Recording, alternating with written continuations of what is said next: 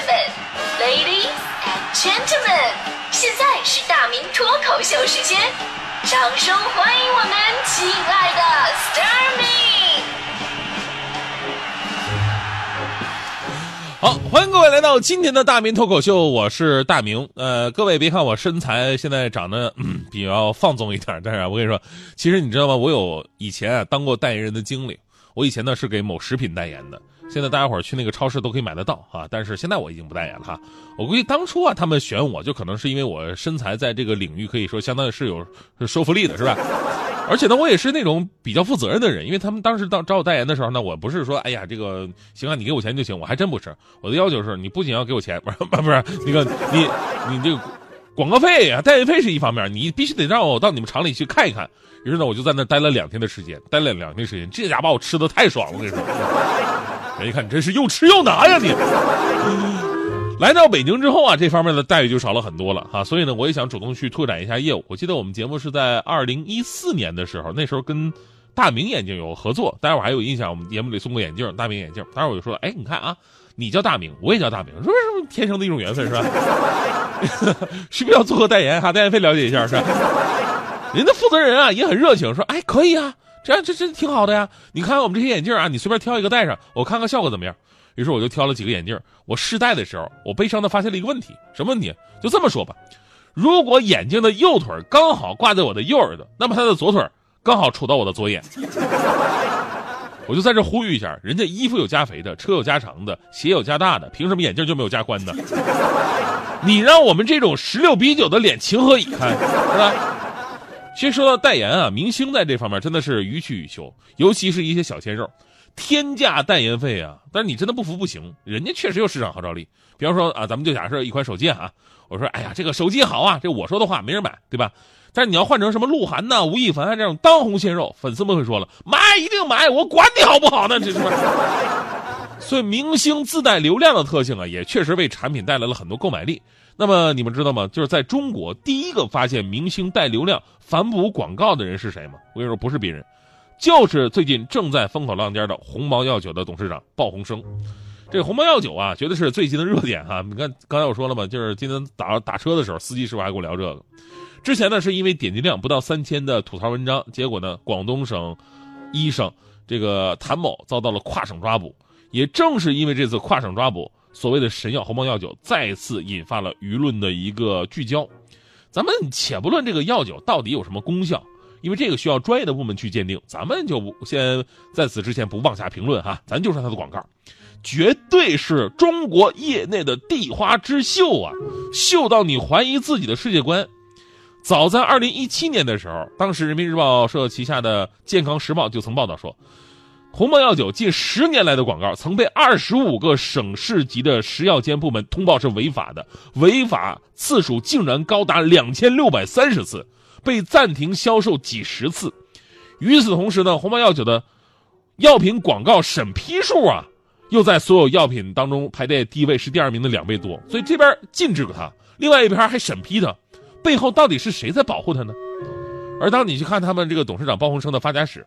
广告就是他最大的杀手锏，从最开始他把一个所谓的补肾的药哈，后来证明他根本就那个什么啊，就是能够让你发情而已那个，那个这个营销做到了全国第一。后来呢，他又开发了婷美，啊，找到那个非常漂亮的女演员，大家伙有印象吧？在镜头前迷人微笑，媒体肖想一穿就变啊，对对对，再次创造了业界神话。那个女生说实话，绝对是我青春期的一大女神啊，看着都心动。呃，也是从那个时候开始，广告界就发现了，明星带流量真的会反哺到广告产品当中啊！就有很多产品无所谓，这明星行啊，我我喜欢的我就买，对吧？你看他在做鸿茅药酒的时候，就找那个老戏骨陈宝国。我记得当时啊，这个广告是陈宝国老师拿着这瓶酒，竖起大拇指说：“我是宝国，他是国宝，对吧？”有印象。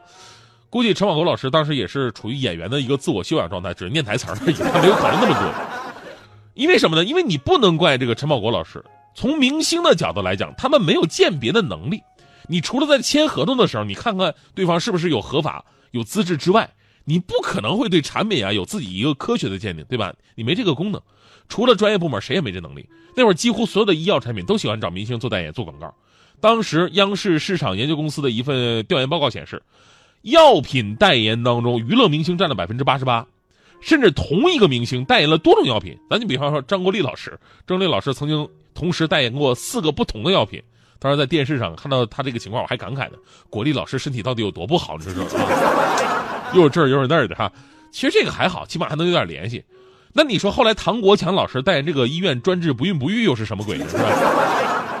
当然后来也有人解释说，说国强老师代言呢也是有道理的，因为国强老师在演戏方面是帝王专业户，对吧？他演过宋仁宗、宋真宗，演过李隆基、李世民，还演过雍正，对吧？